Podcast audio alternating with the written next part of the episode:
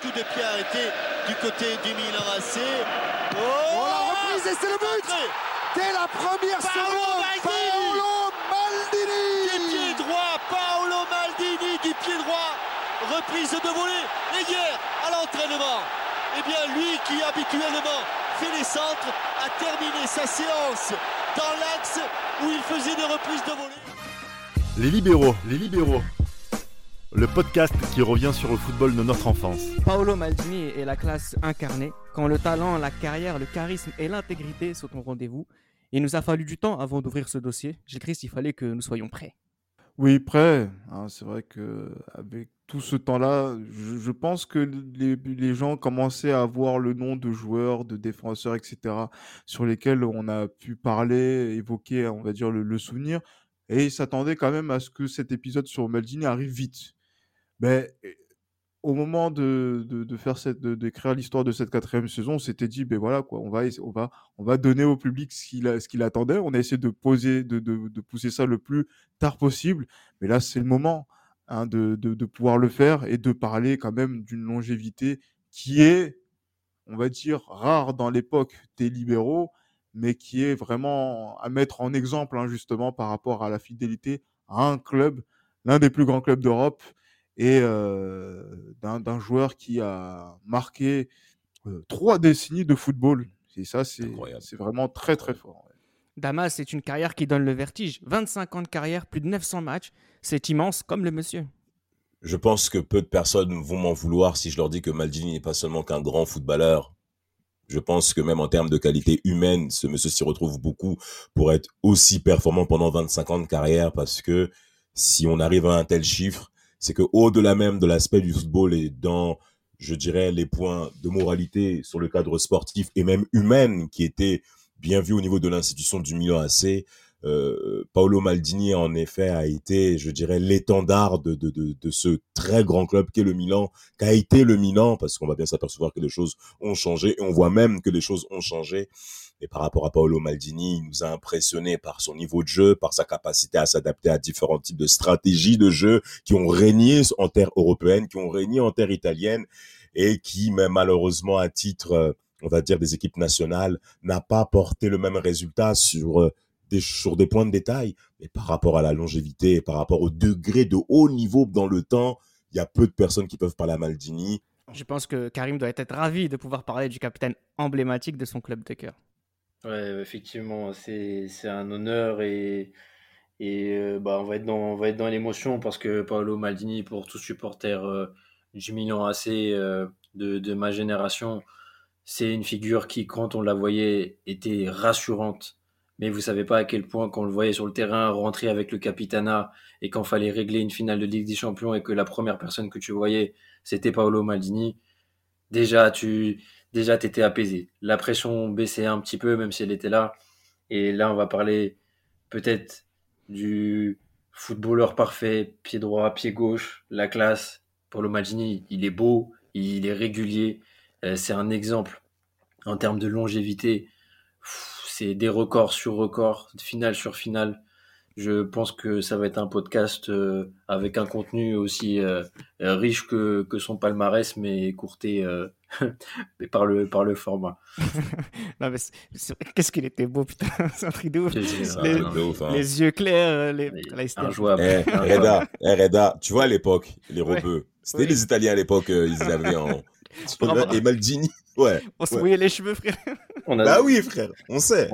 On a, on a, tout fait, on a tout fait. Hein. Et rares sont les cheveux, les, les personnes aux cheveux raides dont je fais partie qui ont été bénis. Dieu merci. on pouvait mettre les serre-têtes sans problème. Exactement.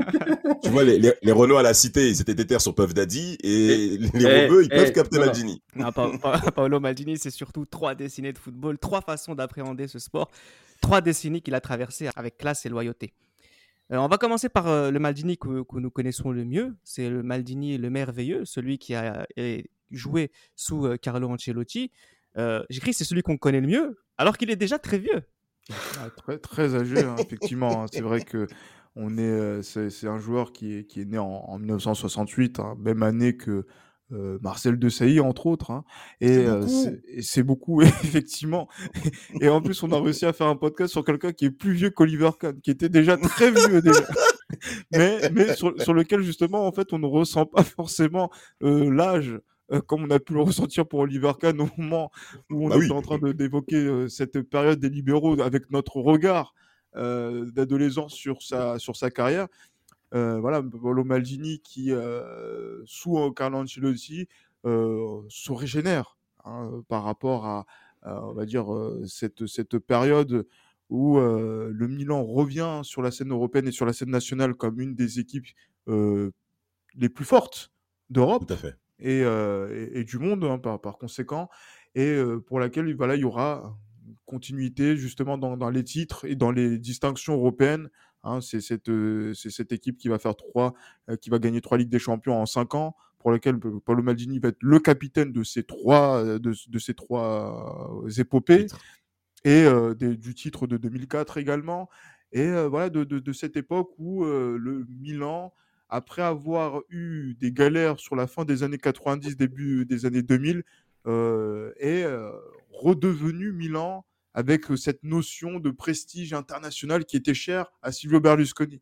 C'est c'est voilà, c'est vrai que c'est vraiment une image du, du, football italien que enfin qui est qui est au niveau européen qui, qui, est de retour. Ça, je dis trois Ligues des Champions alors que non, c'est que deux. Hein, puisque 2005, dans mon esprit, 2005 est une victoire, pour vous dire. dans l'esprit de Maldini aussi, je pense. Et même de Maldini quand il marque le but aussi, mais je pense qu'on aura l'occasion d'y revenir.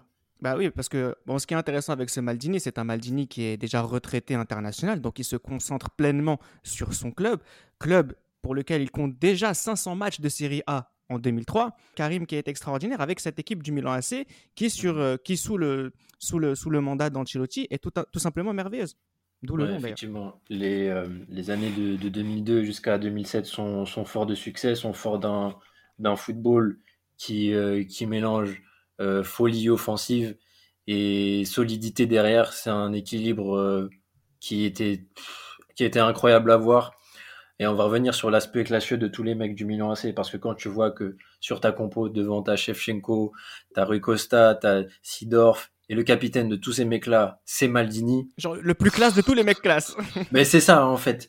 Et tu dis que ce club, vraiment, t'es es dans des choses qui dépassent euh, qui, dépasse tout ce qu'on peut voir en Ligue 1 ou autre et tu comprends que voilà, c'est pas le même football. On n'est pas sur la même dimension. Et à, ce niveau-là, voir le Milan euh, 2002-2003, euh, champion, euh, champion d'Europe 2003-2004, euh, champion d'Italie 2004-2005. Tout le monde sait ce qui s'est passé sur cette saison, mais voilà. Et 2005-2006, continuer quand même à faire une perf en demi et en 2007, la récupérer la Champions. Franchement, c'est avec euh, Carlo Ancelotti euh, sur le banc qui faisait un, boulot, un boulot monstre. Parce que pour avoir un effectif, certes, euh, riche, il fallait faire jouer tout ça et c'était c'était un Milan un Milan incroyable que, que, j'ai aimé et que j'aime toujours. Moi, ce qui m'intéresse aussi avec Paolo Maldini, c'est on va parler de son style tout au long de cette émission, mais quand même, sur cette période-là, on l'a vu, défenseur central Maldini, notamment sur la toute fin de sa carrière. Oui, c'est clair, mais je pense que mon avis aussi a été un peu biaisé par rapport à cette fin de carrière où il est défenseur central, parce qu'il va passer la majeure partie de sa carrière en tant que, que latéral, hein, euh, effectivement. Mais c'est vrai que moi, dans, dans l'image que l'on a, ben voilà, un homme aussi beau qui fait des pubs pour euh, euh, L'Oréal avec Emmanuel Petit, avec les, longues coupes de cheveux pour Emmanuel Petit et on va dire des, voilà, des yeux perçant clair pour euh, Paolo Maldini.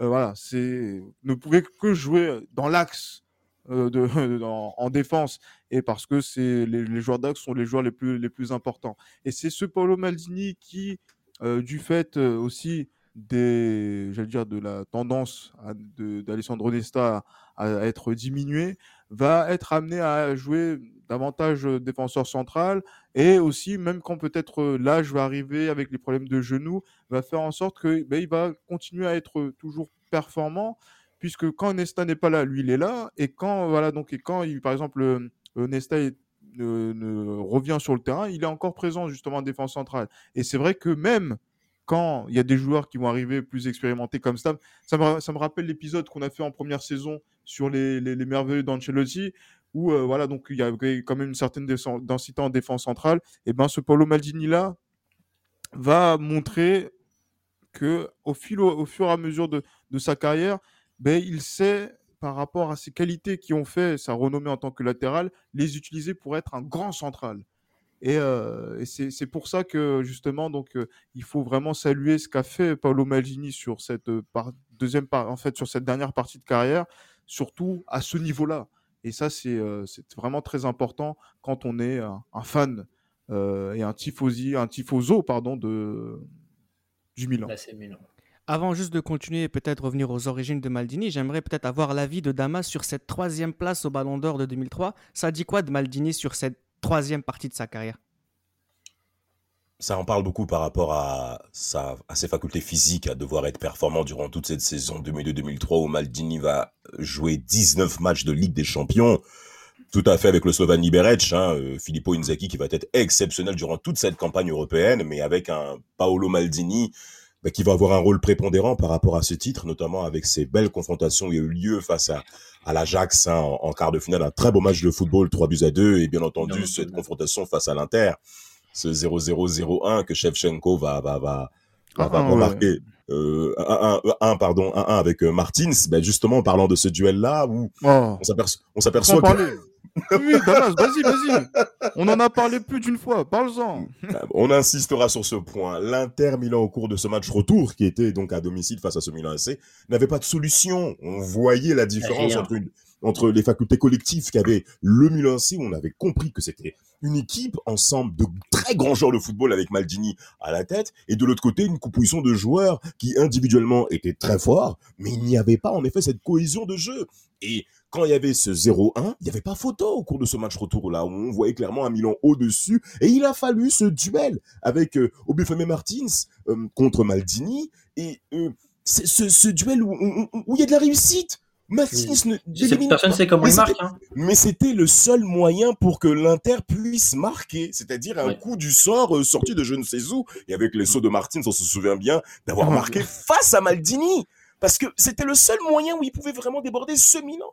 Et ben malgré ça, le Milan est passé sur ce 1 partout. Ensuite, il y a eu cette confrontation en finale à Old Trafford où on peut dire que ça a été ennuyeux, mais pourquoi? Ça a été ennuyeux pour les gens qui aiment le, le beau football, notamment les Espagnols, hein, bien entendu c'est que le Milan AC et la Juve se connaissent par cœur et qui va l'emporter Ce mhm. sont les défenses qui vont remporter ce genre de rencontre. Et Maldini va en sortir bien entendu grandi et en 2003, il soulève la coupe et là il peut dire Dieu merci parce que neuf ans plus tôt en 94, on sait comment le Milan AC l'avait emporté. En 2003, ben, c'est là où nous-mêmes, je pense, on a été tous marqués par cette campagne 2003. Hein. Beaucoup d'entre nous, on a été charmés chez nous les libéraux par cette magnifique campagne et même par la suite du Milan AC. Et ce qui est très intéressant par rapport à ça, c'est que Maldini ne se blesse jamais tu, sens pas l'écart de l'âge par rapport aux autres, même en termes de degré de performance. Reda, si tu me permets, je vais donner les chiffres de Maldini en termes de rencontres.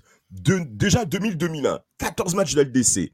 2001-2002, 4 matchs en... C'est là où il est blessé justement cette saison 2001-2002 où le Milan va, se faire fouetter par le Borussia Dortmund. Oui, on sait, on sait, on sait, c'est bon Damas. Voilà, mais je supporte le BVB, tu me connais. je sais, oui, mais je sais, je sais. En 2003, 19 matchs. En sur 19, sur 19. Sur 19, c'est exceptionnel. Et, parlons aussi des, des, poules, des équipes qu'il y avait dans la poule. Oui, la Corogne, les poules dures.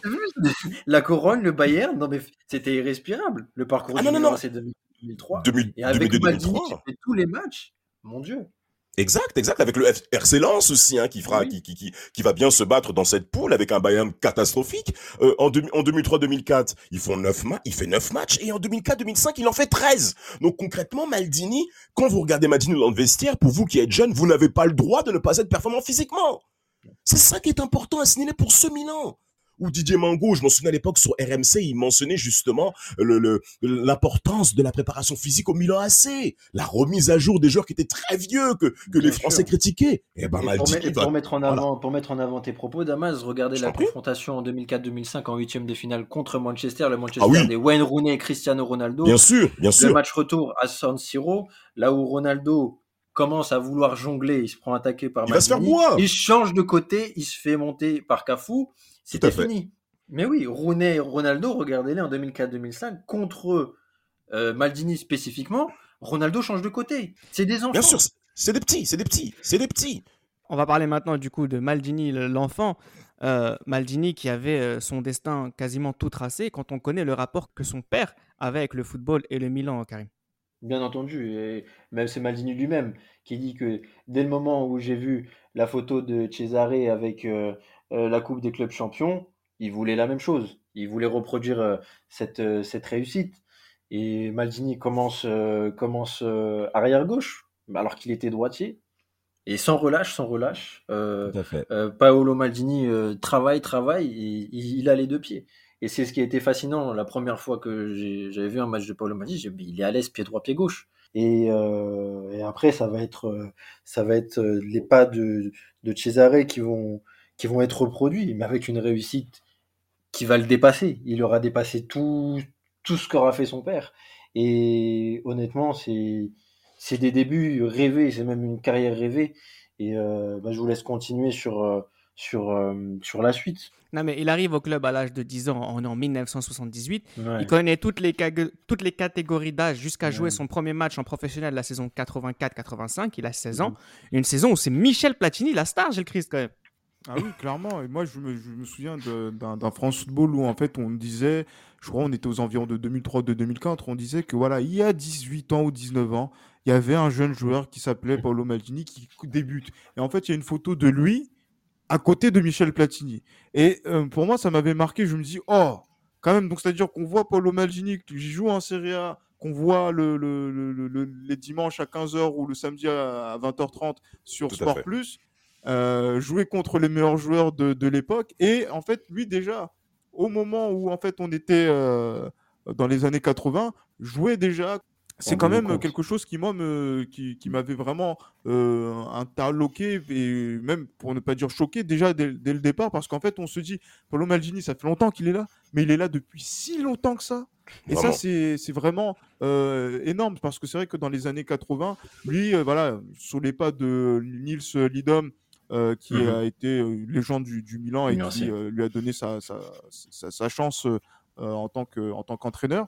Euh, va, va justement mettre en, lumière ce ben voilà ce, joueur qui est Paulo Maldini et euh, il va monter les échelons assez rapidement dans, dans ce club là où voilà il, il fait partie de ces joueurs qui ont connu l'époque où Berlusconi ça commence. C'est là en fait tu dis c'est ce, qui est fou. Baresi quand il a vu Maldini à 17 ans pour lui c'était un, un joueur qui était quasiment fait il a essayé de lui donner quelques conseils, mais il savait déjà tout faire. Il est tout de suite titulaire, euh, Damas. À 17 ans, il est déjà titulaire. Arrigo Sacchi, il n'est pas encore arrivé, que Maldini est déjà titulaire dans cet effectif. Ça veut dire que le talent purement, il est là.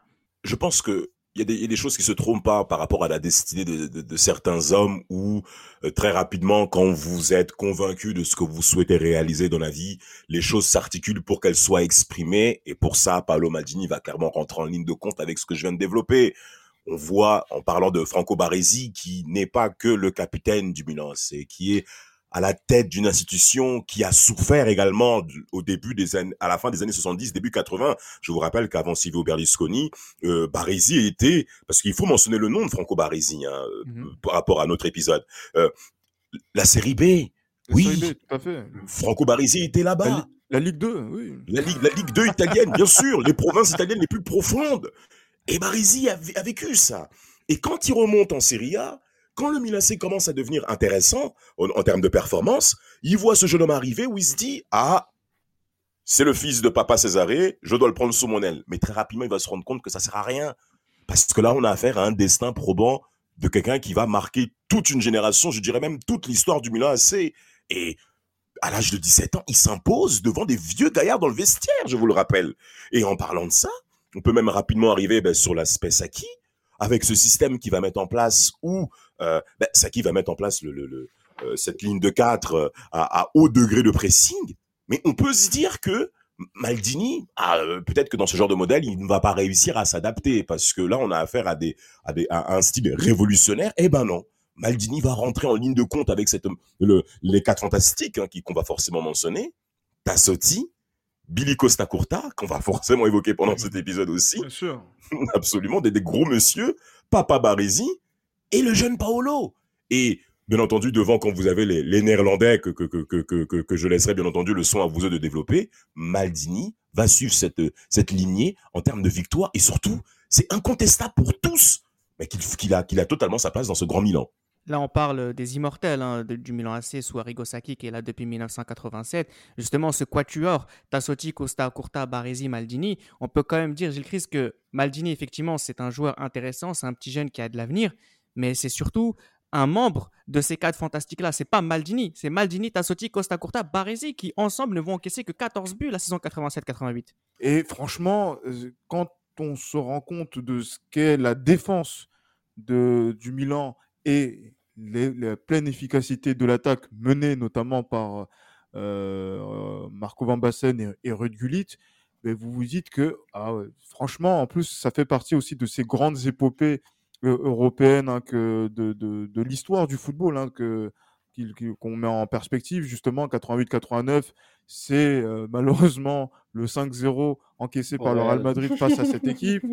Euh, Tate euh, que je salue euh, aime euh, à rappeler cette, ce, ce, ce, fâcheux épisode. Mais après aussi, justement, il y a aussi cette finale au, au, au Camp Nou contre le Steaua, 4-0, où tu te dis en fait sur les deux derniers matchs d'une compétition de, qui est la, la, la Coupe d'Europe des clubs champions, tu peux marquer 9 buts et tu n'encaisses aucun. 9 Déjà, mais déjà 9. clairement, mais déjà, mais déjà 9 buts, déjà c'est énorme. Donc du coup, de, ceux de devant vont être récompensés. Mais derrière, pas. Aucun but encaissé. Aucun. Tu, te dis que, mais, mais, mais, tu te dis, mais quel tempo ces gens-là sont en train de, de mettre sur le, le football euh, italien, sur le football mondial. Et c'est ça qui est, qui est, quand même impressionnant dans, dans, dans, cette, dans cette équipe de l'AC Milan, dans laquelle Paulo Maldini a pleinement sa, sa, sa place aux côtés justement donc de ces trois autres compères, Baresi, Costa Corta et euh, Tassotti. Euh, mais voilà, c'est, bah, là, quand on, on est dans, à la, à, la, à, la, fin des années 80, déjà des références à son poste. Hein, alors qu'il y a exact. quand même des clients qui sont du côté de l'Inter, hein, euh, notamment euh, côté allemand. Des Brémeux, bien voilà. sûr. C'est pour dire qui est, qui est Paolo Maldini. En 1989, il a déjà 100 apparitions en Série A, quand c'est Maradona la star. Tout à l'heure, c'était Platini, là, c'est Maradona. En 1991, Fabio Capello est nommé entraîneur du Milan. On a consacré un podcast entier sur cette période riche en trophées. Si euh, sous les immortels, les stars étaient néerlandaises, on peut enfin dire que désormais, il est la star du Milan ou pas encore, Karim? Grâce au record des 58 matchs, là, on va, on va pouvoir parler, euh, on va pouvoir parler de stars concernant concernant Paolo Maldini, mais pas une, pas une, pas une star euh, incontestable, une star surtout dans le cœur euh, des supporters euh, du, du Milan AC, parce que sur, sur, sous l'ère Capello, c'est quand même fou ce qui se passe. Hein. parce que en 91 à 93, euh, on parle quasiment de deux ans sans la moindre défaite. Euh, on parle, on parle d'un seul but encaissé en, en, en, en, parcours de Champions League sur la saison 92-93 jusqu'à la finale. Donc si on perd avec la finale perdue, ça fait deux buts. C'est des stats qui sont, qui sont affolantes. On, non mais c'est hallucinant de mettre, de, mettre, de mettre ça en, en évidence. Et même sur les, la saison 91-92, en championnat, on parle que de 21 buts encaissés. C'est honnêtement, Maldini fait partie de, de ça, mais comme il n'a pas le brassard, comme il n'est pas encore installé euh, comment dire, il est encore très jeune par rapport au, au, euh, qui, est à côté. Ça restera toujours le, totem à, ce moment-là. Il, est l'étoile montante et confirmé, confirmé. Donc euh, voilà, franchement, et avec tous ses records, il, écrit déjà sa légende. Est-ce qu'il est possible pour lui de briller sous l'ombre de Baresi, Gilles Christ? Euh, ben, déjà, on va, c'est comme voilà, comparer un défenseur central avec un, un latéral. Encore une fois, hein, c'est vrai que c'est une constante chez nous, et notamment quand je fais les épisodes avec Damas, les joueurs d'axe sont, oh. sont, sont, sont, malheureusement prioritaires sur les joueurs de côté. Bien hein, sûr. Voilà, voilà, on préférera un joueur qui est au cœur du jeu, un numéro 10, à l'ailier, comme on va préférer l'avant-centre à l'ailier, comme on va préférer le défenseur central au latéral puisque voilà, je, les décisions se font dans les surfaces de réparation à travers l'axe à, à, ce niveau-là. Donc du coup, quand Paulo Maldini est sur le côté et qu'il fait ces performances-là, même si voilà, il y a voilà, il y a des capacités de défenseur pur justement qu'il montre et qui met en, en évidence, euh, notamment dans, dans, une façon de défendre euh, en tant que latéral dans ce, dans, dans ce Milan, le, le, mérite en va revenir à, à, Franco Baresi, qui est le, le chef d'orchestre de, tout ça.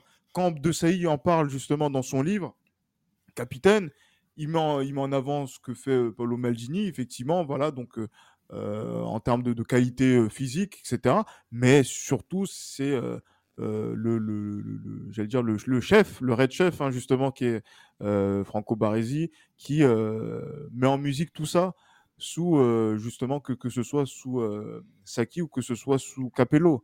Donc c'est normal. Enfin, je dis que c'est normal que Baresi soit mis en avant. C'est aussi logique également que Maldini soit un peu en retrait, mais le temps va faire qu'en avançant, aussi parce qu'il y a aussi ce culte de l'ancien qu'on a aussi en Italie. Hein. Tout à fait, tout à fait. Il faut, faut pas oublier. Hein, c'est là où on parle d'un joueur qui n'a même pas encore 30 ans. non, non. À cette époque-là. Euh, voilà. Donc Maldini doit attendre son heure avant de, de, de pouvoir prendre ses responsabilités et, pleinement. Ouais. Et, et, et, pour euh, continuer sur cet élan de cette, cette très bonne question, Maldini ne va pas être gêné parce que on ne le considère pas comme étant à la première place en termes de leadership. Même lui-même, Maldini va accepter d'être couvé par les euh, par, par, par, par, par, et bien entendu même également par les Costa Curta et aussi les Tassotti qui va considérer comme étant des exemples en termes de, de, de, de, professionnalisme. Et quand on voit la montée de Maldini, notamment de 90 à 94, parce que après le mondial 94, les choses sont beaucoup plus oui. percutantes pour Maldini dans, dans, dans l'image en termes de notoriété après ce fabuleux mondial 94, parce qu'il n'y a pas que Baggio qui a été performant côté italien. Maldini mmh. aussi va en sortir grandi de ce mondial. Et après ça, en fait, les Milan, au Milan AC de cette époque, ça ne les dérange pas d'avoir plusieurs grands leaders dans le vestiaire. Et, ça, et, c'est tout à leur honneur de, pouvoir, en effet, ben, accepter euh, ce genre de leadership, couvert même par plusieurs personnes.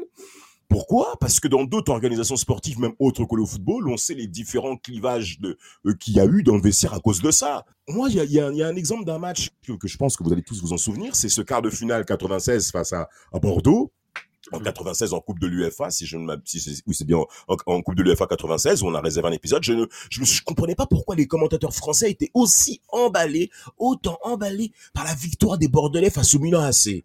Je comprenais pas pourquoi ils étaient autant autant fous par les Dugarry, par les Zidane, par les Lizarazu, tous ces mecs-là.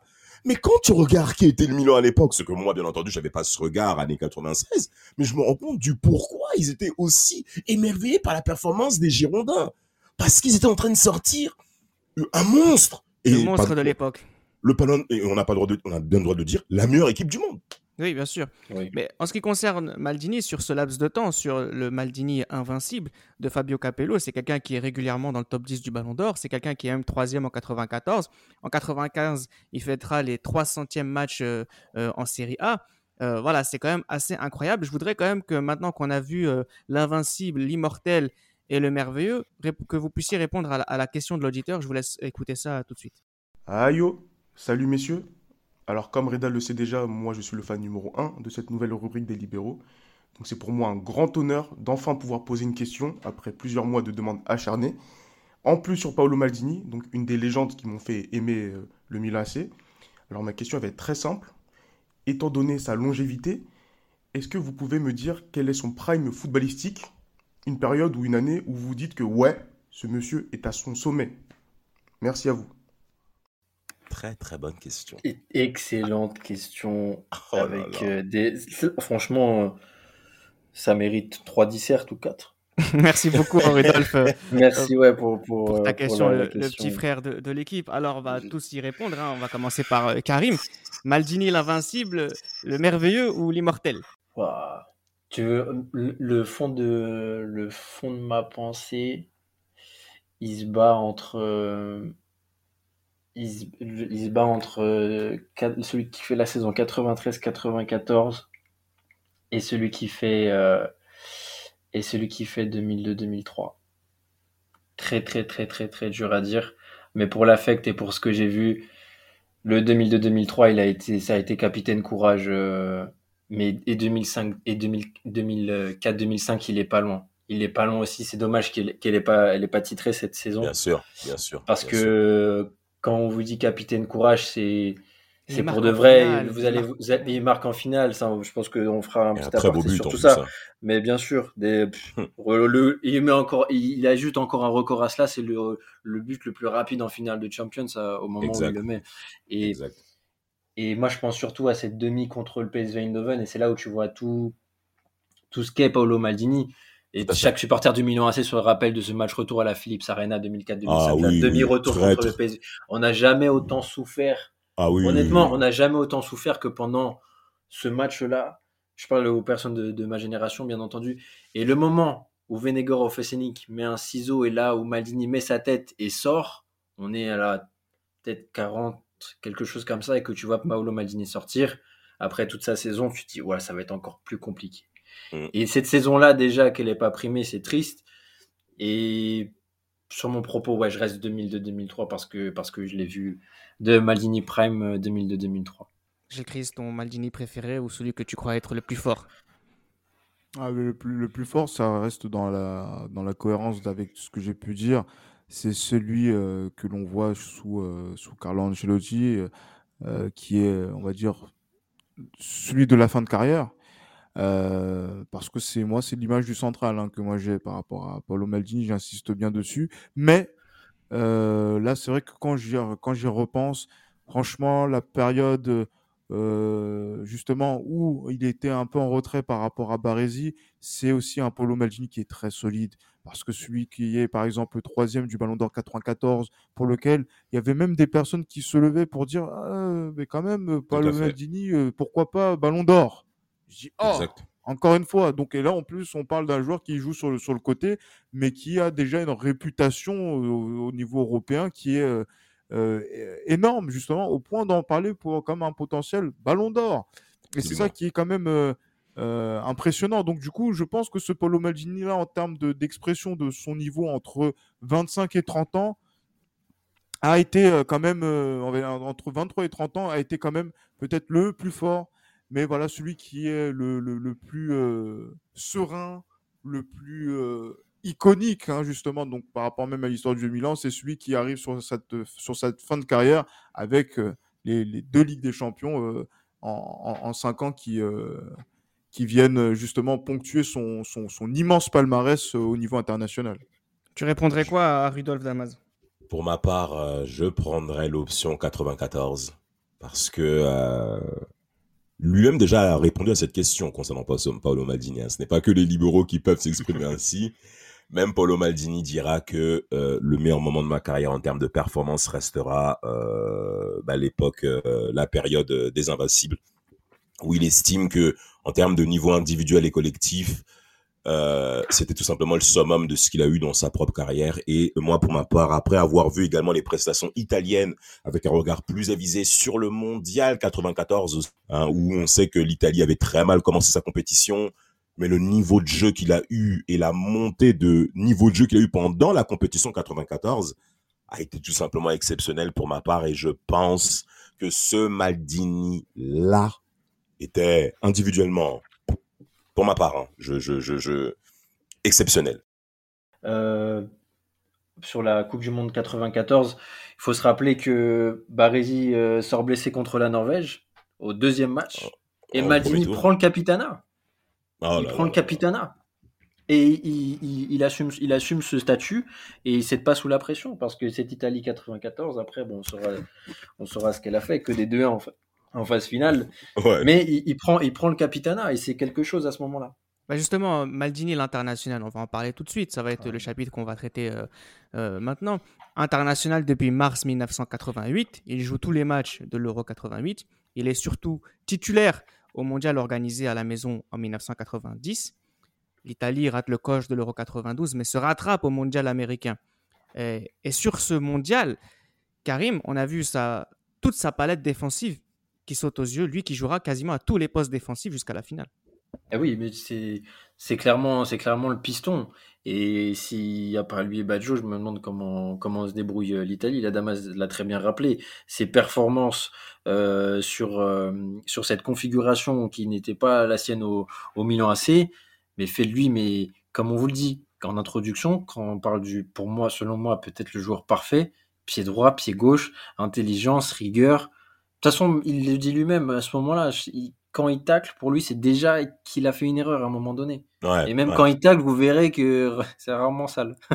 c'est très rarement sale. C'est très rarement sale. Et non, pour revenir à cette Coupe du Monde 94, il est vraiment clutch. Et moi, vraiment, ce qui m'a, ce qui m'a fasciné à ce moment-là, c'est le fait de récupérer le brassard, d'assumer, d'être euh,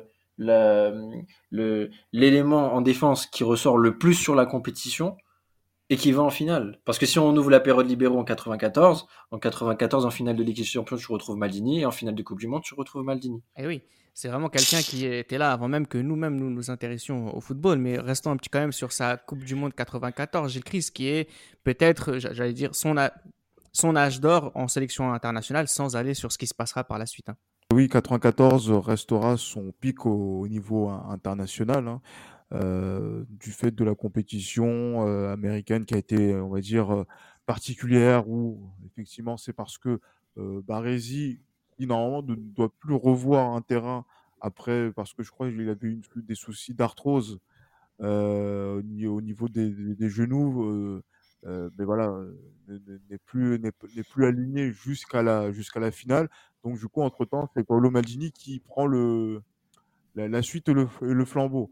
Et on parle d'un joueur qui, euh, en 94, a euh, quoi 26 ans. Donc, euh, c'est vrai que là, c'est vraiment impressionnant de voir aussi le nombre de postes qu'il a, qu'il a, pu, qu'il a pu enchaîner dans cette compétition, mais sur lequel on, on utilise vraiment Paulo Maldini comme le véritable couteau suisse de cette, de cette formation. Après cette Coupe du Monde 1994, c'est lui qui est le nouveau capitaine de l'Italie à la retraite internationale de, de Baresi, qu'il avait déjà suppléé euh, pendant la Coupe du Monde 94. Ça commence mal avec l'Euro 96, mais entre le Mondial 1998 et l'Euro 2000, la génération Maldini est tombée sur celle de Zinedine Zidane. Malheureusement, il est là aussi le problème que nous, spécifiquement nous, avons euh, avec euh, la génération Maldini, et Maldini spécifiquement, c'est qu'il a toujours perdu face à nos héros français, Damas. Il a toujours perdu face à nos héros français. nos héros, héros, pas la liaison, pardon. Zéro. en plus, on fait n'importe quoi. Euh, face à nos héros français. Mais en effet, la génération Maldini va clairement affronter ben, la meilleure équipe française possible qui vont même Albertini va même considérer parce qu'Albertini Albertini Demetrio Albertini qu'il faut forcément dire dans cet épisode va, dire que cette équipe de France, ce sont nous, ce sont nos enfants. On les a formés, ils ont pris information de nous. Et ce match, quart de finale mondial 98, extraordinaire. Le plus beau 0-0 que toute la génération libéraux va garder en mémoire pour nos vies. Ce match va être d'une signification pas possible. Avec une équipe italienne qui va mal rentrer dans la compétition, dans, dans cette rencontre, mal rentrer dans ce match-là. Les Français vont être beaucoup plus incisifs. Et petit à petit, les Italiens vont commencer à revenir avec une prestation de Maldini côté gauche, notamment face à Thierry Henry sur le couloir droit en deuxième mi-temps. Mhm. Il va se... Maldini va le manger. C'est tout. Il y a, Maldini, toute manière, que ce soit le Mondial 94 avec les matchs crescendo, notamment les matchs éliminatoires, et ce Mondial 98 avec ce match en quart de finale, va être irréprochable et va être en effet ben, ce capitaine-là que l'Italie aura besoin. Et si vous regardez bien ce quart de finale 98, mais les Italiens, au cours de cette fin de deuxième mi-temps et même en prolongation, avec l'occasion de Roberto Baggio, où on va se dire que, ah, il peut rien nous arriver, bien entendu, selon Charles Bietri, c'est là où on va se dire, mais que les Italiens étaient vraiment à deux doigts de mettre fin au rêve français. Pourquoi? Parce que si, selon moi, Maldini et son équipe remporte ce quart de finale à domicile, je, pense qu'ils sont pas loin du titre mondial en 98. Hein, Après, vous avez le droit de, poser vos objections, bien entendu, mais battre l'équipe de France à domicile, les Italiens avaient l'espace pour le faire. Et pour revenir à cette, à cette épopée 2000, avec en effet ben, ce match, encore une fois, où les Italiens vont être au couteau face aux Pays-Bas qu'on a déjà évoqué chez les libéraux. Encore une fois, les Italiens vont être héroïques dans leur faculté défensive et forcément Maldini est en première ligne pour mentionner ces points-là. Et quand on arrive en finale, encore une fois, sur un brin de réussite, Victor va, va, va, va changer les choses et va même changer le destin de Maldini. Pourquoi? Parce que je ne suis pas sûr que Maldini euh, arrête après 2002, après ce qui s'est passé à l'Euro 2000. ça a été, ça a, été très dur. Hein. Franchement, ça a été extrêmement difficile euh, de, de, de cette, cette, défaite en finale 2000 au championnat d'Europe. Et il y a même un, il y a même un, direct Instagram que Maldini va faire avec Vieri où il va dire, avec Christian Vieri bien entendu, où il va dire bah, que je suis le joueur le plus malchanceux de l'histoire. Alors c'est pris avec euh, de manière ironique parce que beaucoup de personnes aimeraient avoir la même carrière de Maldini. Mais quand on regarde les défaites italiennes euh, en compétition internationale, but en or, c'est à cause du but en or. Il a été la victime du but en or, ce garçon. Madina était, Madina était la victime du but en or. Exact. ça, ça c'est pas éliminations. Mais 2002-2000, euh, Reda. Non, non, mais c'est pas ça. Ce que je voulais dire, c'est que je pense que je coupe euh, Damas, mais 90, 94 et 98, ce sont les tirs au but. Ce sont les tirs au but. Exact. Maldini. C'est. Moi, je voudrais juste quand même sur l'Euro 2000, par exemple. Euh, L'Euro 2000. Mm. Mm. On avait fait un live Twitch, je me souviens très bien, nous, contre les, Pays-Bas. Contre les il souffre contre Overmars. Il fait un très mauvais match, Karim. Contre Overmars, il souffre, bien sûr. Est-ce que ah, aussi, euh, c'est peut-être là aussi le problème de, j'allais dire le problème de Maldini, c'est pas du tout un problème, c'est que il arrive à aller jusqu'en finale de 7 euros où lui, il n'est pas très bien, il n'est pas très bon, et ça se joue à un rien. C'est ça le problème. Et c'est, en fait, c'est quelque chose comme si tout s'écroulait pour lui à ce moment-là. Bien entendu, surtout que, comme on l'a dit, l'Italie bon, fait, fait le match, euh, fait un match classique contre les Pays-Bas. Euh, en demi, on l'a mentionné, il, était, il avait fait une très très mauvaise prestation. Mais moi, ce que je veux mentionner surtout, c'est que sa finale à l'Euro 2000, il est, il est vraiment bon. Et les buts ne viennent pas de son côté. Et je vous assure que la première fois, moi, une des premières cassettes que j'ai revues, c'était l'Euro 2000 en, en, replay. Déjà, niveau technique, jamais, j'avais jamais vu un arrière-gauche faire autant de gestes. On parle pas de, de gris ce genre de choses, mais efficace et aussi technique sur son côté gauche mais les buts ne viennent pas de son côté. Et je sais même pas s'il y a danger. Dans mes souvenirs, j'ai pas souvenir qu'il y ait danger côté Maldini sur la finale. Il se reprend, il se reprend. La mauvaise presta, il l'a fait contre les Pays-Bas, mais stop. Il l'a fait qu'une fois. On parle de Maldini. Hein. Ah ouais, il a fait qu'une fois. Non, non, mais c'est pour dire que tu peux pas, sur une compétition, blâmer ce, tu peux pas blâmer, blâmer ce joueur sur une compétition. Et en 2000, la manière dont il se reprend en finale, c'est génial. Et par rapport à 2002, certes, il a eu le marquage de Han sur le but dans les prolongations, mais c'est c'est d'abord Vieri qui rate un face-à-face et deux occasions dans les et d'un numéro 10 qui fait des mauvais choix aussi. Mais voilà, après ça tombe sur lui, ça tombe sur lui. Après rappelons qu'il s'est fait tirer dans la tête aussi, encore une fois. Il n'y a pas que Venego Rossini qui lui a mis euh, qui lui a mis un, tir dans la tête à, Paolo Maldini. Il y avait aussi un Coréen qui lui a mis un, un, un joli chassé dans la tête pendant pendant ce match-là. Ça a lui retourner le cerveau malheureusement la Coupe du Monde 2002 qui vient achever amèrement une carrière internationale brillante, mais sans trophée, Gilles Christ. Ben, je suis désolé. Si elle est, quand on est italien, si elle n'est pas sans trophée, elle n'est pas brillante. Je hmm. suis désolé pour, le, pour Paolo Maldini, mais je suis tous les joueurs de, qui ont été à, son poste, à ses postes en, défense en équipe nationale, que ce soit avant ou après, ont gagné quelque chose, y compris les derniers. Euh, on peut penser au Bonucci, Kellini, etc. Euh, donc, sur, sur la, ceux qui l'ont suivi pour 2006, les Nesta Canavaro, pareil. Pour ceux qui étaient avant les, les, les, les Baresi, Chirea, euh, surtout Chirea par rapport à Baresi, pareil. Euh, Facchetti gagne l'euro, euh, gagne l'euro 68, entre autres. Voilà, Paulo Maldini est une parenthèse, on va dire, étrange dans, dans, dans l'histoire du, du, football italien parce que elle est proche des victoires, il n'a pas peut-être grand-chose à se euh, reprocher personnellement, mais il n'a pas gagné. Il n'a pas gagné. Donc du coup, c'est ça qui fait le, pose problème justement par rapport à, lui euh, dans, son parcours, que en fait, il n'est pas sur le même pied d'égalité que les autres. Il est en dessous. Donc euh, par rapport à ça, par rapport au trophée qu'il a gagné, même s'il a le talent nécessaire pour pouvoir être peut-être au-dessus, mais quand on fait les comptes derrière, voilà, il y a des mecs qui peuvent venir le voir et dire que bon, voilà, euh, Paulo, c'est bien sympa ce que tu as fait. Euh, bravo pour ta longévité en sélection. Mais au bout du compte, qu'est-ce que ça a ramené à la maison? Boris peut lui dire ça. Même Bergomi peut lui dire ça. Hein. Bergomi, effectivement, l'oncle, qui, euh, qui peut justement intervenir à, ce niveau-là. Et moi, c'est ça qui justement me, me, fait en fait relativiser en fait certaines choses par rapport à, Paolo Maldini, parce qu'on a peut-être mis en avant le fait qu'il n'était pas forcément responsable ou coupable sur les échecs italiens, même si 2002 voilà, il est directement impliqué dans, dans, dans, dans, le, dans le but coréen. Euh, mais euh, moi, je, suis, un peu confus par rapport à ça. Parce que un grand leader de défense euh, doit justement, en dépit du fait de sa prestation personnelle, doit pousser les autres à augmenter leur niveau pour pouvoir gagner. Est-ce que Paulo Maldini a, eu cette, a fait cette chose-là en sélection nationale? Moi, la, réponse, quand je vois le parcours, la réponse est non. Même si ça se joue sur des circonstances, qu'est-ce que toi, Paulo Maldini, a, a dû faire pour que cette équipe d'Italie puisse être vainqueur? Qu'est-ce qu'il a manqué? Euh, Pour ma part, si je, si je peux me permettre de rajouter un point, Gilles, tu vas quand même chercher la petite bête quand même pour taper sur Maldini. On parle, on, parle on, parle quand même de, du meilleur de notre génération. Et Absolument. Ça, il Moi, faut je être vais... impitoyable et intraitable par rapport à ça. Je vais juste donner, je vais être d'accord avec Gilles sur un point, c'est qu'en fait, la question Maldini, c'est pas est-ce que c'est le plus fort d'un tel ou un tel. On parle du meilleur de tous les temps. Et en fait, si on a besoin d'un arrière gauche dans l'équipe type de tous les temps, bah peut-être que ça ne sera pas Maldini à cause de ces raisons-là.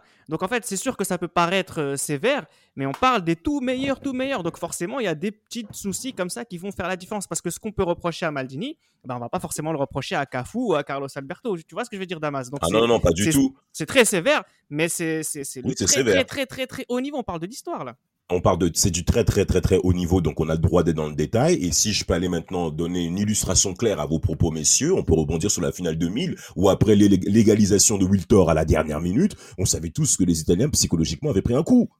Et c'est peut-être là dans ces moments où tu attends que Maldini puisse remettre d'aplomb ton équipe pour repartir au combat face à ces Français qui sont revigorés par cette égalisation sortie vraiment euh, euh qui, qui, a vraiment été arraché les cheveux. Et peut-être que sur ça bah, c'est ce qui a manqué à Maldini si on peut dire les choses ainsi. Parce que c'est vrai, il n'est pas responsable dans quoi de ce qui s'est passé euh, lors des débuts français, mais euh, en soi, bah, c'est ça qu'on va retenir dans l'histoire.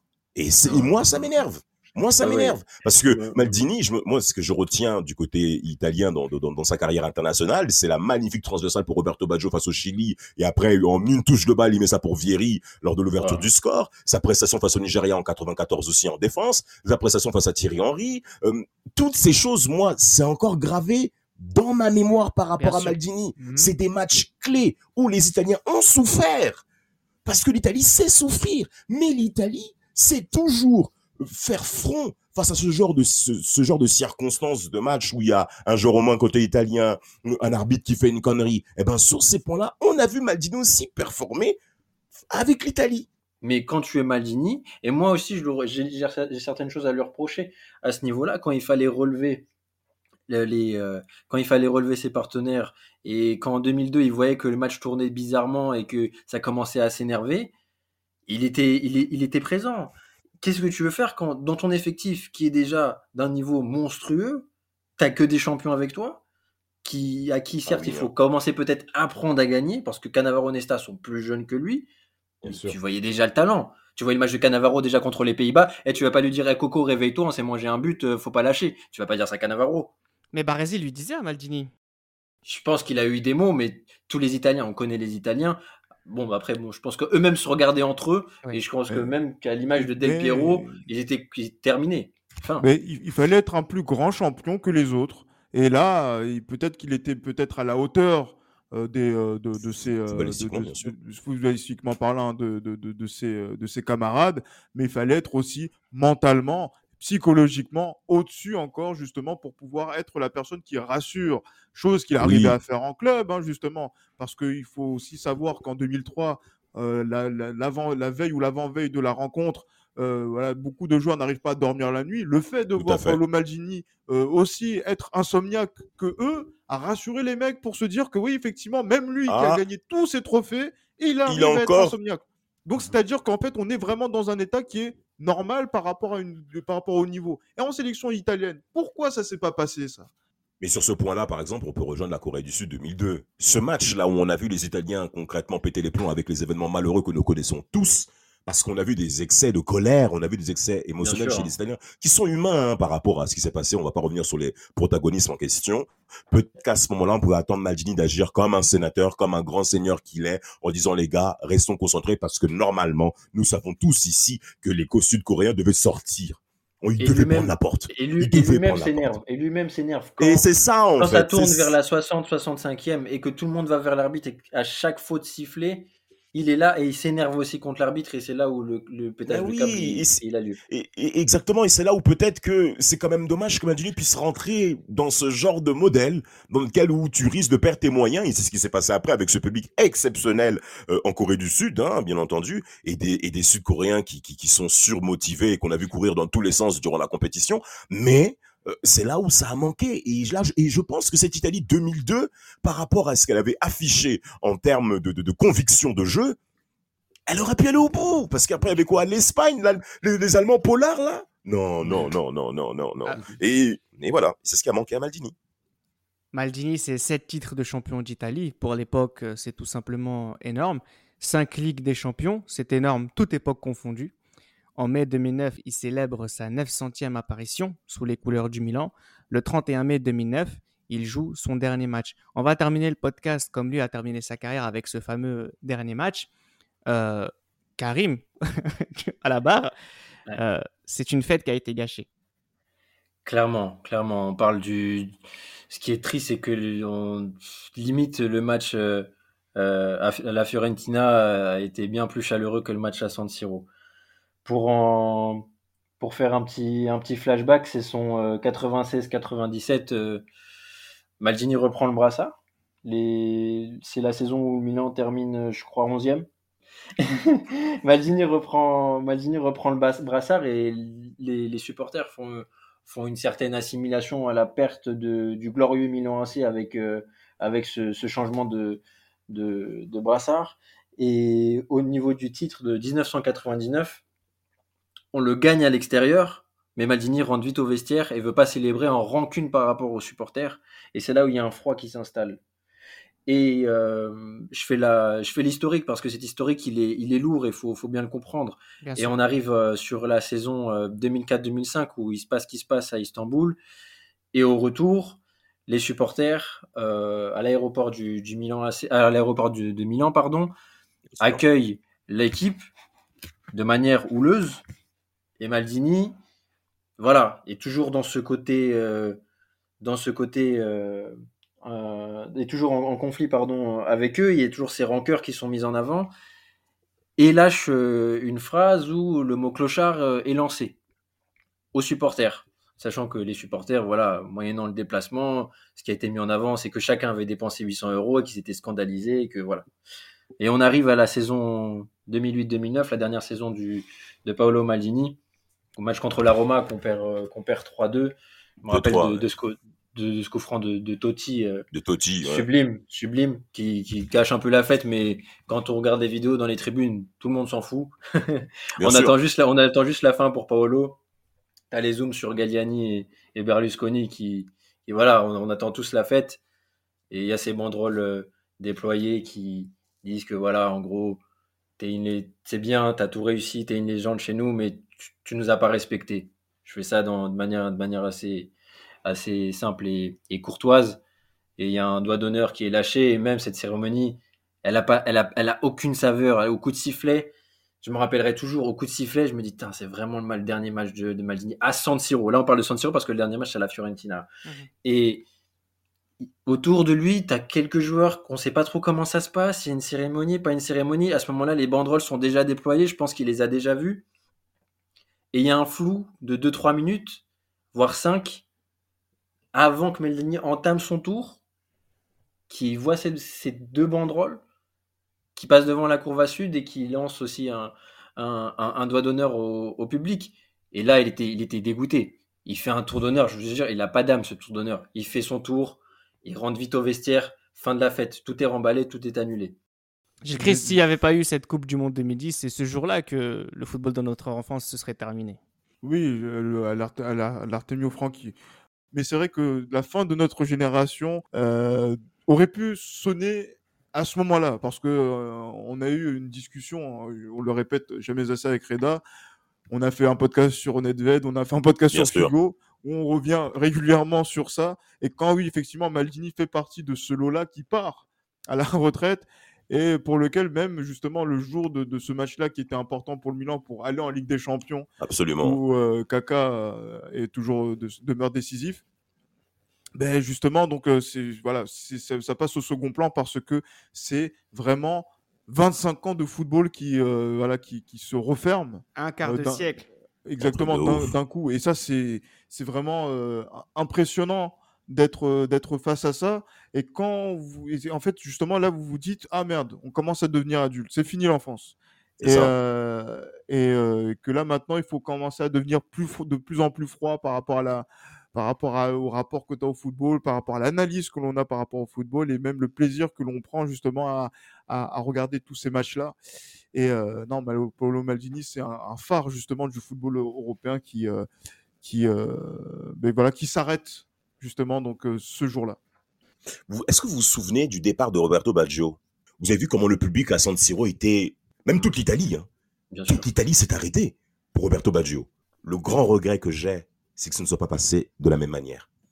Et en ce sens-là, pour nous qui sommes jeunes Français, amoureux du football qui voyons des choses peut-être de loin, mais qui émotionnellement sont encore attachés, mais automatiquement ça vous parle. Et euh, ce départ-là, euh, la manière avec laquelle ça a été vu, c'est qu'on voyait déjà que, comme l'a bien dit Gilles, on passait du monde du jeune enfance à l'adulte, en tout cas en, étant que, en tant que jeune adulte, mais même au niveau footballistique, il y a une rupture qui a été causée par le départ de Maldini, une véritable rupture. Et moi, ce qui m'énerve, c'est surtout c'est ce qui se passe après, parce que Maldini va même très rapidement rentrer en animosité avec le, bord du Milan AC, où il mmh. va dire clairement que par rapport à Galliani, c'est un monsieur, c'est un monsieur exceptionnel, mais il ne comprend pas les joueurs de football. Et il va dire encore une fois, euh, ils ont tué mon Milan AC. Et Maldini va être comme un espèce de vieux aigri où on va lui ouais, pendant plusieurs années. Ah oui, pendant plusieurs années, il va il va être blessé par rapport à ce qui se passe au Milan notamment début année 2010 et même nous-mêmes au niveau hmm. footballistique ce que va produire le Milan AC en termes de football, on va être clairement blessé aussi. Euh, je ne supporte pas le Milan, mais quelqu'un qui aime le football concrètement parlant ne peut être que marqué par rapport à ce qui va se passer au Milan AC. Maldini va être concerné par rapport à ça et surtout c'est ça sonne comme étant la fin d'une dynastie avec son père, avec lui-même et Daniele Maldini aussi, il faut forcément mentionner. Alors, parce que ça n'a pas le même élan de carrière. Et c'est comme si on va mettre aussi un petit peu Maldini de côté. Et Berlusconi, avant la fin de son pouvoir, va agir en conséquence. Donc moi, personnellement, ça m'a pas plu. Véritablement.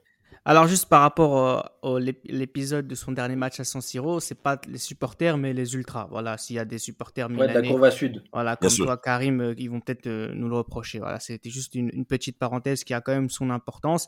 Et oui, effectivement, ce dernier jour euh, de Maldini à San Siro a ouvert une autre page du football international, un football beaucoup moins romantique, qui est parti avec avec Maldini le plus romantique de tous les jours. C'était les Libéraux, un podcast produit par Sport Content.